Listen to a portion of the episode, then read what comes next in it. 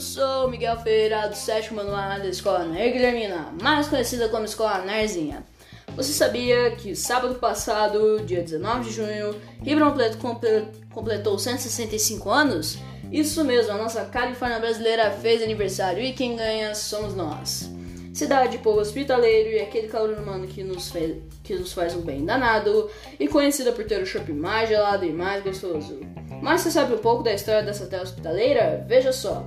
A cidade de Ribeirão Preto foi fundada aos 19 de junho de 1856, a partir da doação feita para formar o patrimônio de São Sebastião do Ribeirão Preto, de terras desmembradas, demarcadas e doadas da Fazenda Retiro e da Retiro da Barra tornou-se paróquia aos 16 de julho de 1870 e seu primeiro vigário foi o padre Ângelo Pilidori Torres.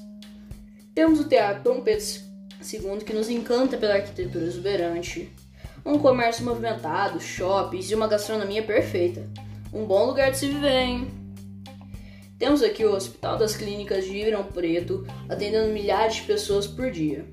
Aqui a ciência vem colaborando com a qualidade de vida de nosso povo, de toda a região e todo o Brasil. E você sabia que por aqui tivemos grandes barões do café? Esse cafezinho que você toma todo dia pontualmente às 16 horas tem uma origem bem antiga. Hoje o café faz parte de nossas vidas. A produção de café foi a primeira atividade agrícola intensiva em Ribeirão Preto. Até então, os habitantes da região viviam da agricultura subsistência e da pecuária. Interessante, né? A partir de 1870, alguns fatores como a resolução dos principais conflitos e disputas de legalização de terras externos, como a decadência da produção de cafeira do Vale do Paraíba e a chegada da ferrovia Campinas, contribuem para situar a região de Ribeirão Preto no novo centro da nova fronteira a ser explorada. Olha Ribeirão indo para o mundo.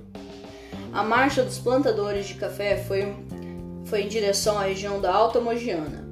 Em 1870, alguns proprietários de, Ribeirão, de terras de Ribeirão Preto começaram a formar seus cafezais. Entre eles estavam Manuel Otávio Junqueira, José Bento Junqueira, Rodrigo Pereira Barreto e João, João Franco de Moraes Octávio, os Barões do Café.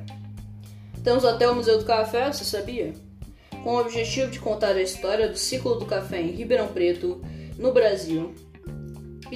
Plínio Travassos dos Santos começou a recolher e colecionar objetos alusivos à, à cultura do ouro verde. No princípio, essas peças foram guardadas no Museu Histórico.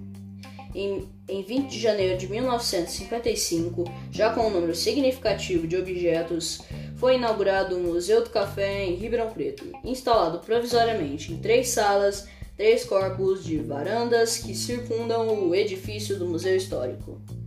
O prédio do Museu do Café Coronel Francisco Smith, construído próximo ao Museu Histórico, foi inaugurado oficialmente em 26 de janeiro de 1856. A construção do prédio foi uma boa iniciativa, foi uma iniciativa da Prefeitura Municipal de Ribeirão Preto e contou com a colaboração financeira do Instituto Brasileiro do Café de Ribeirão Preto. Marcando, Ribeirão Preto marcando gerações, hein? Essa é a nossa Ribeirão Preto. Parabéns, Ribeirão, pelos seus 165 anos de muita vida, arte e cultura. Ribeirão Preto, terra roxa, tradicional e ser moderna.